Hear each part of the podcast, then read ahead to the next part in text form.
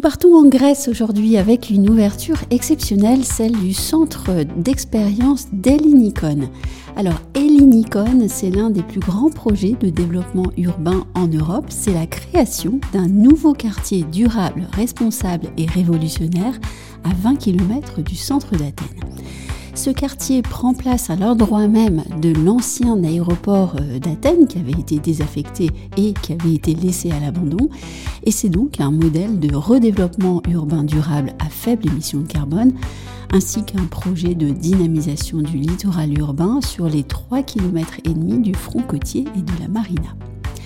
Avec l'ouverture du centre d'expérience des Linicon dont je vous parlais en ouvrant le sujet, on voit naître le plus grand centre d'accueil de ce type au monde, car y sont proposées des expositions naturelles et technologiques qui plongent véritablement les visiteurs dans l'avenir connecté, durable et innovant de ce projet révolutionnaire. Vous pourrez retrouver sur ondelimo.com toutes les photos et toutes les informations complémentaires au cas où vous iriez en Grèce cet été. Et quant à moi, je vous retrouve très vite pour un nouvel épisode de Newsroom.